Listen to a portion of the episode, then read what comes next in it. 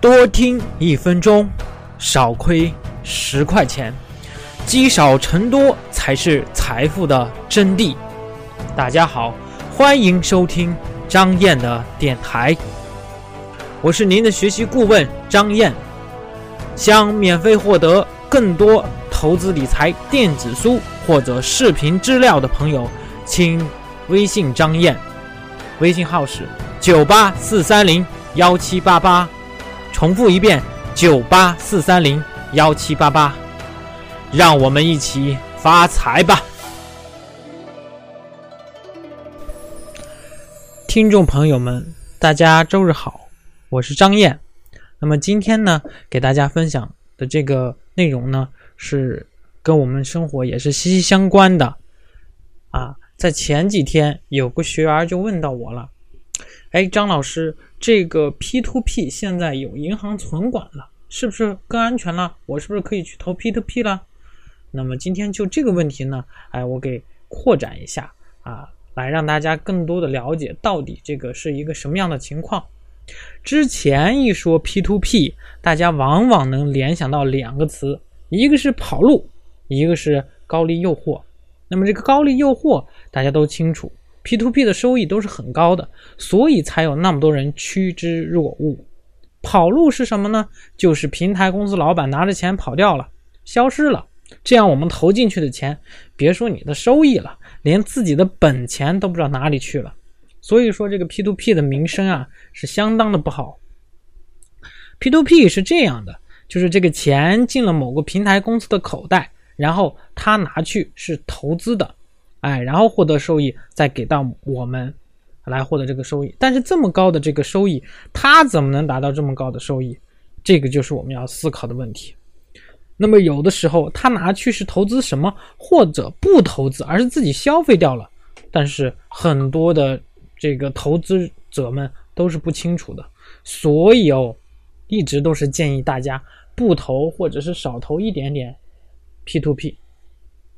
那么银监会为了解决这个问题啊，钱的流动去向更加清楚，这个问题出了这样一个方法，就是明确网贷存管的问题，也就是把交易结算交给银行。换句话怎么说呢？钱要放在银行里专款专用。但是这个事情吧，银监会也是比较郁闷的。哎，知道这么做的话，可以降低网贷跑路的风险。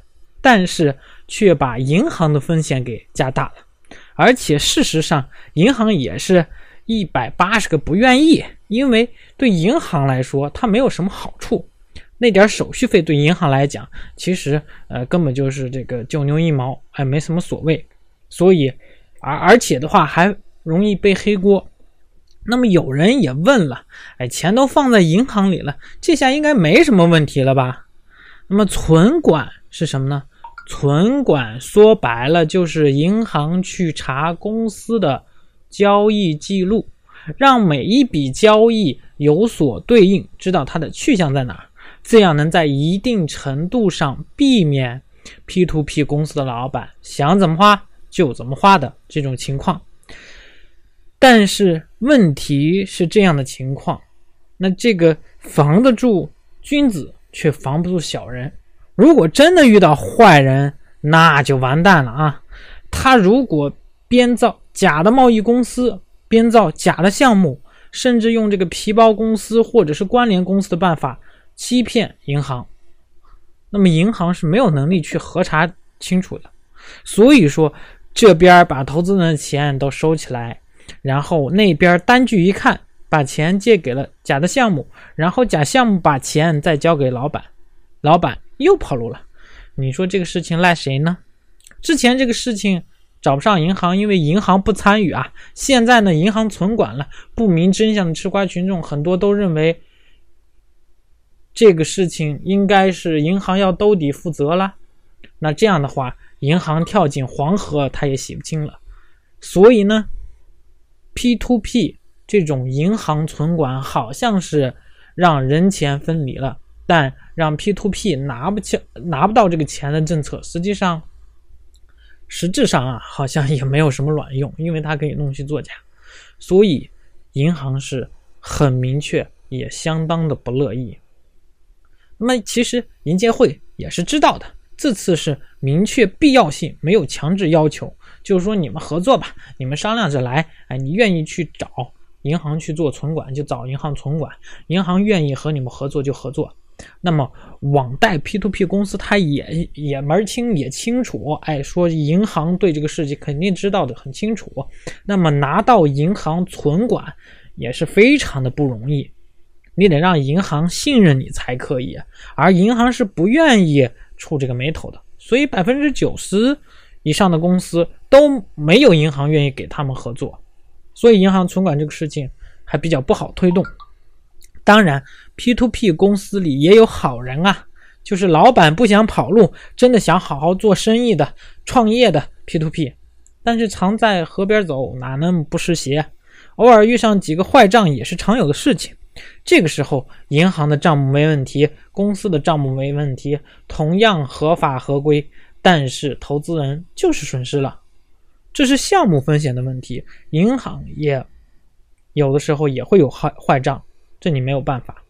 那么还有的 P to P 公司呢，玩一些文字游戏，就不是存管投资资金，而是存管风险备付金，这就是纯属挂羊头卖狗肉了。那么今天我分享的，不知道大家理解没有？